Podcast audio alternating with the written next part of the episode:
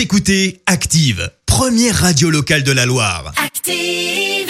Et maintenant, l'actu média et les audiences télé sur Active. Avec les audiences pour commencer, un beau succès du film Taxi 4 hier soir Clémence. Et oui, il a rassemblé près de 4 millions de personnes devant leur écran, soit 20% de part d'audience.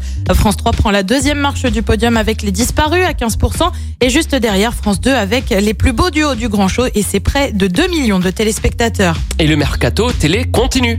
Et oui, avec une nouvelle recrue chez Canal+, Catherine Sellac rejoint Mouloud Achour pour son émission Click.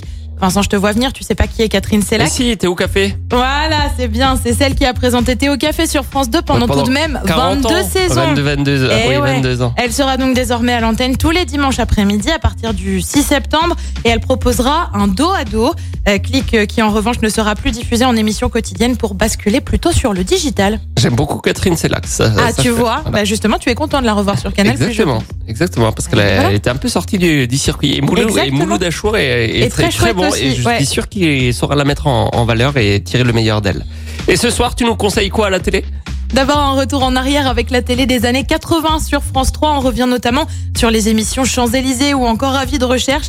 Si vous avez envie de rire, privilégiez plutôt TF1 qui propose vendredi Tout est permis avec Arthur. Direction Toulouse pour Stéphane Thébault avec la Maison France 5. Et puis France 2 de son côté propose la saison 2 de la série policière Une ombre au tableau. C'est à partir de 21h05. Donc il y a rien à la télé, en résumé, c'est... Écoutez Active en HD sur votre smartphone, dans la Loire, la Haute-Loire et partout en France, sur activeradio.com.